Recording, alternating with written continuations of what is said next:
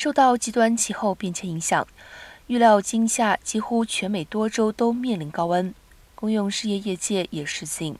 极端气候恐在今夏造成用电危机，导致大规模停电等。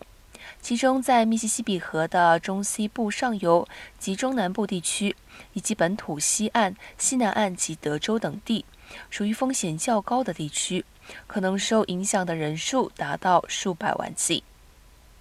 热浪造成电网崩溃的主要原因，供电吃紧。因为飘高温后会让用电需求激增，另一方面，热浪导致的干燥又会降低发电量。如果供电无法满足用电需求，为避免电网受到长期伤害，业者只能被迫分区停电。